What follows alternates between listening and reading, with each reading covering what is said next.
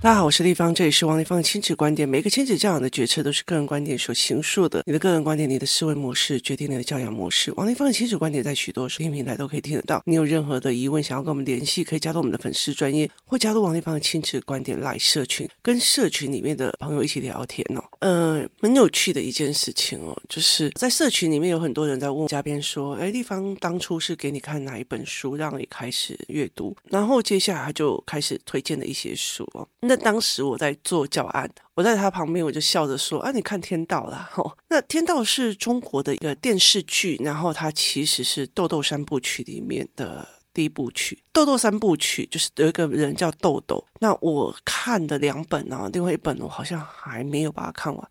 哎，好像看完了。我觉得他每一本都让我觉得值得去思考。我记得有一次，我就问那个活动带领员呢，我就说：“你真心觉得说上这个课，然后来花钱是不值得的吗？”他说：“他觉得很值得。”他说：“来之前他觉得好像丽芳做什么教案我没做，我就会很恐慌。那后来才会发现，它是一种思维逻辑哦。所以，例如说培养会思考的孩子，要一二三，说这个东西要一二三，要照这样说，那个叫做条件式的叫方法，或者是一般的我们在讲。”讲说照步骤来的方法，可是真正厉害的人是把这整套思维看通透了之后哦。那《天道》它是一本小说，它在讲一个就是所谓的商业的故事哦。那这本书其实它做了就是有拍出来，拍出来以后被人家雪藏了好几年才把它放出来让别人看。那就在整个中国就轰动起来，因为它已经是被冰封了很多年，然后所以他觉得拍摄技巧或者画面啊或美学都没有很新这样子，可它里面可以思维的东西非常多。那它就包括一个叫做强势文化与弱势文化，他就在讲说，以美国来讲，我记得我在 Podcast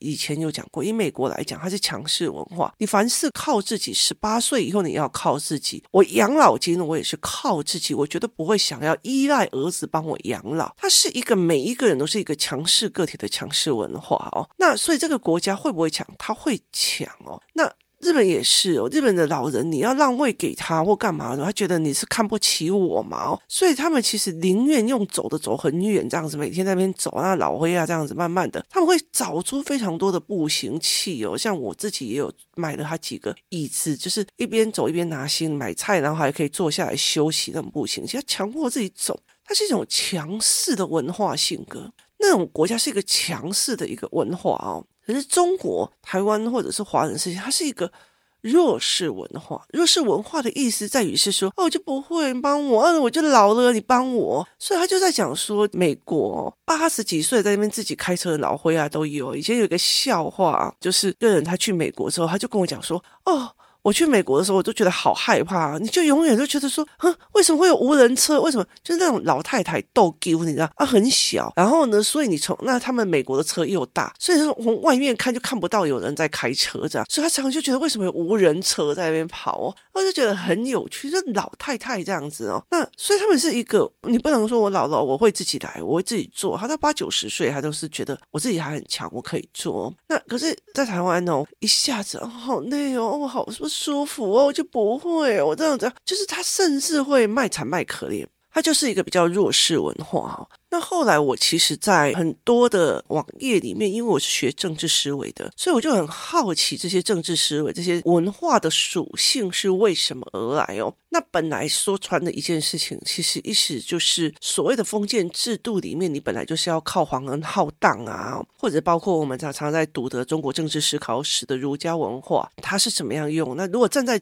经营者的角度，我也是会想要让我的子民们读儒家文化，所以慢慢的去在做这一件事情的时候，他形塑出来的。那这就有趣了哦。可是问题是中国经过文化大革命哦，所以其实有很多人就是斗起来的，要不然他活不下去哦。所以他们就会变成了，他们有两套的思维，就是有一群人是弱势文化者，有一群人是强势文化者。有一些人是非常强势文化者，这些强势文化者的思维就跟弱势文化认知思维思考完全是不一样的。所以我就觉得非常有趣，因为当你去把圈层做了一种弱势文化跟强势文化的划分就差很多，这样子哦。那后来我曾经花了一笔钱，然后加入了一个所谓类似在讲这种思维学的，然后加命理的一个师的群组。然后这个群组呢是中国的群组哦，那他们常常在里面谈哦，他就是等于是你付了一笔钱，例如说你付了三万块，那你才可以在这个圈子里，就是这一个社群，例如说微信社群里面待一年。那这一年呢，老师每个礼拜会讲一些某些东西来给你听。那因为他是命理界的，所以他用命理的角色来讲强势文化跟弱势文化，还有人际关系跟人性。那我就觉得蛮有趣的哦。那这里面每一个人就会开始分享他自己怎么去摆脱那些弱势文化的纠葛。所以他就例如说，谁呀、要就是道德绑架我啊，跟我借钱啊，说他很可怜怎样？他可怜又不是我造成的。关我什么事啊？就是弱势文化想要拖垮我，那老师就会讲说：对，你的能量有限，你不要被这种人拖垮，那他才会来做这一件事情。那讲到这里，我就觉得非常非常有趣哦，因为。有一天哦，其实，在九月份的时候，有一个学习营的孩子的爸爸就一直在跟我讲说，他的小孩又在学校爆炸了啊，然后怎样怎样怎样怎样，然后就一天到晚就是老师的讯息这样。那经过了一次去录影，然后再经过了，嗯，我们约他一起去打球啊、骑车啊。那后来我就做了一个所谓恶性循环的一个概概念这样子。那他就接下来就是被老师称赞这样，那我就去跟他拉低赛这样。那你就会很开心，其实因为为什么？为什么这个小孩的认知改变了？他的行为就改变了。其实你没有在旁边说不可以生气，那那个时候其实我就觉得蛮开心。那有人就跟我讲，那你这个东西要大肆宣传，我说不要，来了一堆就很累。因为其实你现在在赶教案哦，那很大的一个概念是，我有一天就很感叹的去跟很多人讲，我说说在台湾，我觉得很可惜的，就是像我这样子的孩子，就是学习动机引来了很多，就是你只要稍微一。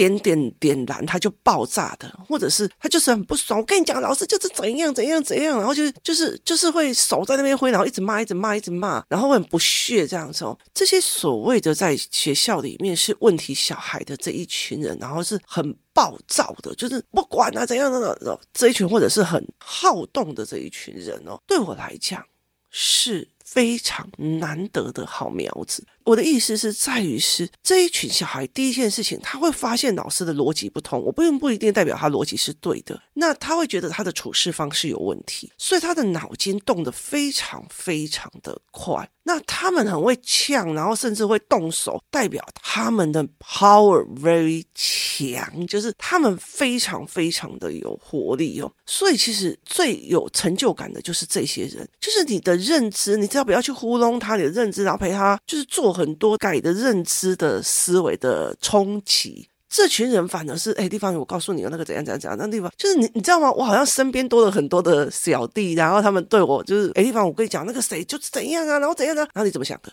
哦，然后我们就可以就是平起平坐来谈一件事情的思维。所以这一群小孩子对我来讲是太好玩，他们的思维很快，他们很冲，他们讲话很直。可是不代表他的背后原因是不代表他就是烂孩子，他是一个思维快，而且他就是很快的去把大人的逻辑的不对，或者是逻辑的给掰去翻出来的，你了解意思吗？所以这一群人其实是观察力、思考力，然后冲劲都有的。对我来讲，他就是一个强势文化的人格，就是我觉得这是不合道理，我觉得怎样，然后我就会往前冲。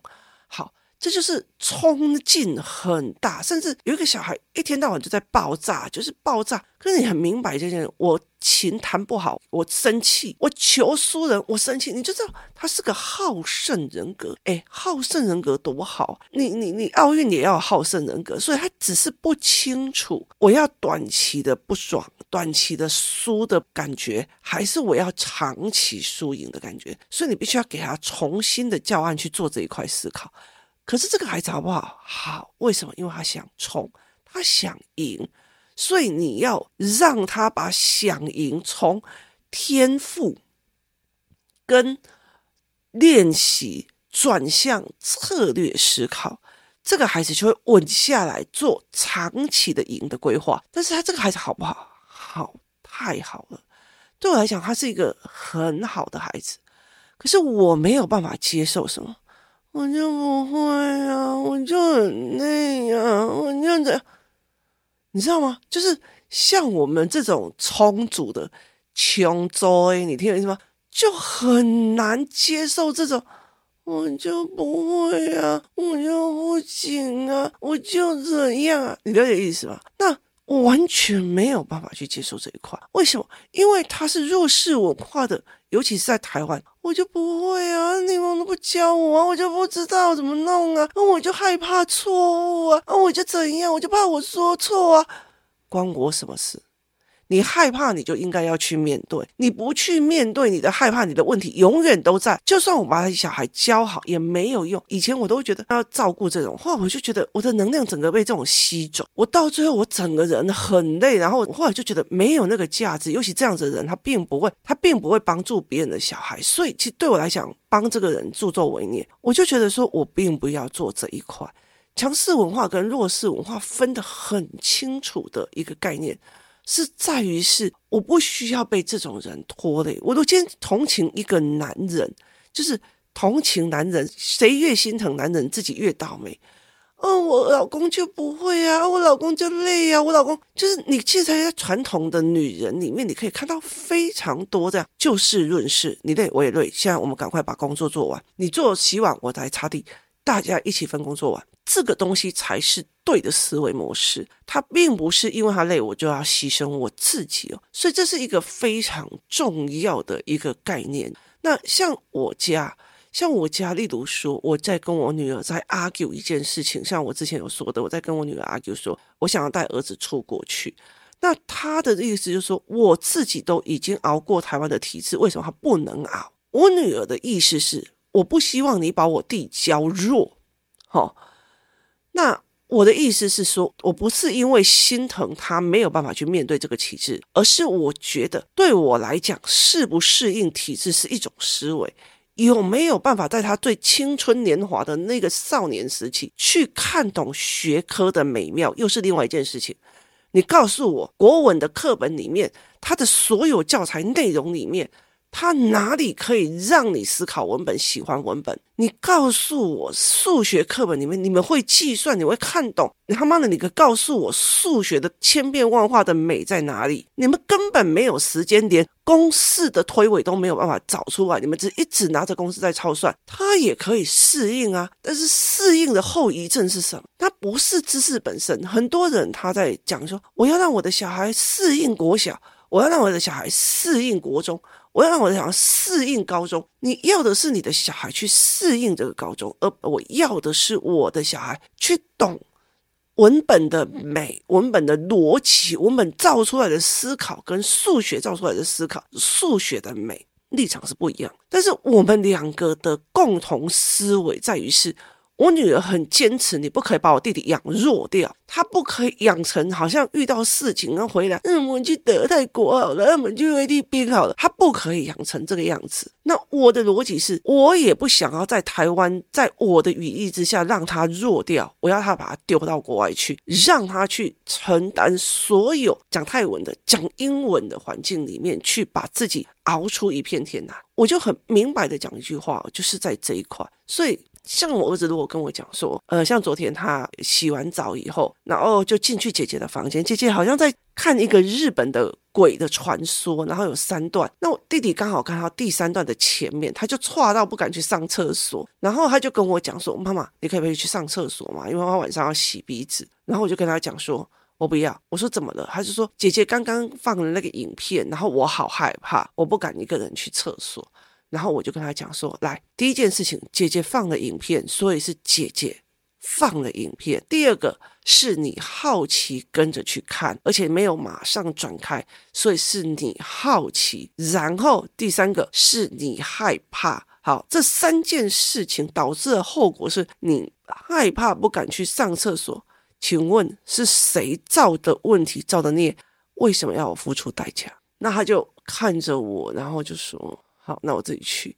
然后当然，他到最后还是去鲁小他爸爸。所以在这整个概念里面，是你怎么去用你自己的孩子。所以像很多事情，因为我身体不好，所以他常常会妈妈我帮你弄，妈妈我自己去弄。所以他必须要去独立起来去做很多很多的事情。所以他必须要去承担。他没有，嗯，不会啊。然后，然后如果他有东西，哦，我就很累呀，啊，所以体力不好再去冲三圈。就是我没有说你累就可以回去休息了啊，我就很不舒服啊，哈，不舒服，来来，我们熬过前面不舒服再练。就是对我来讲是这样子的思维，你不可以用弱来得到同情，要不然你一辈子就会弱。强势文化跟弱势文化，那其实包括了很多的概念也是啊。你今天在你出去的时候，你所有的人全部都在说，哎。我我今天去做什么事情？我今天去弄什么？像我们出去玩哦，这次去泰国，然后我们四组人马分别住在不同的地方哦。那我跟另外一组是住在一起，因为他只有一两个。那我们会干嘛？A 负责就是哦，我今天我们来安排就是水上市场，然后 B 负责说，哎，我今天来负责我们要去北壁的哪里的什么什么什么什么啊？C 负责什么什么，就是我们大家会跟着开始。互相啊，所以后来我们账很乱呐、啊。就是这个钱是地方付的，那个钱是加边付的，那个谁是什么？就是账就会变得很乱。为什么？因为大家都在抢着负责，没有 free rider 的这件事情。强势文化的人会跟强势文化的人在一起。后来我就觉得说，你没有必要去干这件事情。如果你的孩子要同情弱者，OK。但是我觉得很大的一个部分是要权责分明，就是那个不一定是你的责任，要不然他以后一定会被烂男人吸引的。那男生一定会被绿茶婊，哦，你念就不会呀。哥哥，你了解的意思吗？就是我没有办法接受的是，你把孩子养成一坨烂泥，还希望我下去让你被他挖去。我可以陪那些很会往前冲的、很爆的那一群小孩下来说：“来，我们要往前冲，来，我们先停下来换策略表，我们来做战略表，做好以后再决定要不要冲，怎么冲，怎么干嘛。”为什么？因为那个是有 power 的，他是有能量的。这群孩子是很能量的，但是台湾的教育不太会教这样子的孩子，所以他们会叫他整个 calm down 下来，就是他。吃药或做任何东西，让他乖乖的坐在教室完成他说的每一件事情。可是他们是往前冲的冲主，冲主真的很厉害的时候，他的能量值是非常非常的旺的，而且他的思维是比别人快的。所以其实很大的一个东西，我知道大家要往前冲，我们的目标都是一样的。好，来，立方体教你们策略组，你们有考虑这个吗？考虑那个吗？那我们要怎么做？我们的策略要怎么样？所以我完全并不会去用他什么一些概念，在学习动机营的孩子一起。出去玩的时候，他们在跟我抱怨学校的状况的时候，我没有跟他们讲说是你对还是老师对，老师就是这样，老师就是这样，我也没有讲任何老师的坏话，我只是站在一个另外一个领域说，在整个国小的制度里面，它是怎么设计的，然后呢，这些老师在面对小孩的时候的教学设计模式，跟他们怎么去评估一个小孩的行为模式，那这个小孩要不要送辅导室？辅导室以后。要不要接下来做心理治疗或干嘛，或者是接受他必须有心理记录？那这个东西是你要的吗？然后我们就做策略分，我说你要的吗？你要在这里跟他杠到你到最后你的那个心理辅导记录多一笔吗？就你你在意的是对错观，他在意的是你的情绪怎么会这个样子？所以后来在很多的概念里面，其实你可以用策略的方式去跟这些孩子谈，不要去糊弄孩子，但是。强势的这一群人，很有活力的这一群人，很乱闯的这一群孩子，其实他真的非常非常的有趣。他们敢冲，他们敢跑，他们敢去踹新的东西，他们敢挑战权威。他们只是还没有完整的把盘面思考清楚，把事情看清楚。其实看清楚了之后，以他们的 powerful，就是他们的能量值，其实是可以很强大的哦。这也就是为什么，像我儿子这样子很 powerful，就是乱闯乱怎么样，对我来讲我都很欣赏他，因为他有一种很强大的特色。不是，那那我不要，那我不敢，那个怎样？然后甚至把压力往下，然后开始自己做一件自己自己会觉得就是不舒服、会紧张的那些动作。所以后来我就觉得，他们其实是让我觉得很 OK 的。我觉得强势文化的人会喜欢跟强势文化的人在一起，他们会思维很多东西。如果你自己是一坨烂泥，还希望别人把你的孩子扶起来，那不可能哦。就是其实，就算孩子以后变成一个顶梁柱，说穿了，他也要面对妈妈那一坨烂泥或爸爸那一坨烂泥，何必呢？哦，这才是一个非常重要的概念。我觉得我现在已经走到了一个。非常重大的关节点，因为我帮这一群小孩已经，呃，思考班的小孩已经带到五年级跟六年级了，他们的思维模式已经超越了很多的父母了，所以有些妈妈跟得上来，有些妈妈跟不上来，差别在于这些妈妈当妈妈之后的学习态度，跟怎么检讨自己。归零，再往前，承认自己做错了，承认自己不对的，承认自己干嘛了，然后再往前的那个能力哦。所以我觉得这很大的一个，很多的人就是哦我自己就这样过日子，我家小孩也这样过日子，难道不好吗？我就是重视家庭啊，我就是怎么样？对，没有错。但是也代表他不一定有能力飞走，那甚至他会为了逃离这个不舒服的地方往外冲，那个冲。就并不是真的展翅飞翔。有些孩子离开的巢，他是带着祝福展翅飞翔，所以他会享受天空上里面的每一个风景，他会享受的天空里面的看到的每一件风景、每一个景色，他会在心里面非常的愉悦。可是有一些人往外冲，是因为我要摆脱我妈妈的控制，我要摆脱我妈妈什么都要听她的，我要摆脱我妈妈要求我做个这做那个，于是他往前冲，那个往前冲。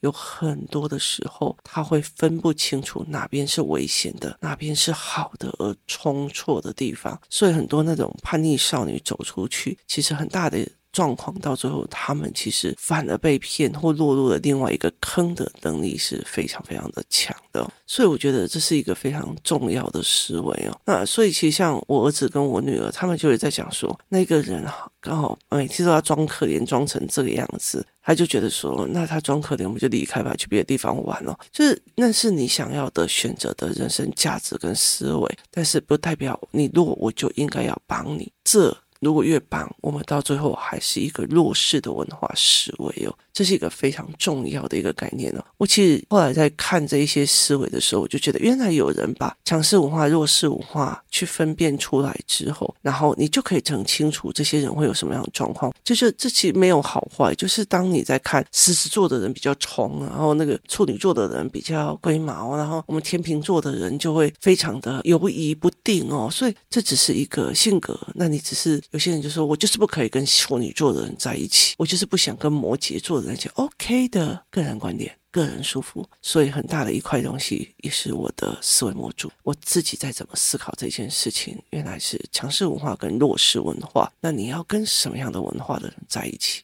你是不是会挑战自己的舒适圈的呢？还是你其实想尽办法？你的人生再怎么样，就算走到全世界里，你也说到只有你。跟你眼上的老公，那也就没有什么意义的哦。今天谢谢大家的收听，我们明天见。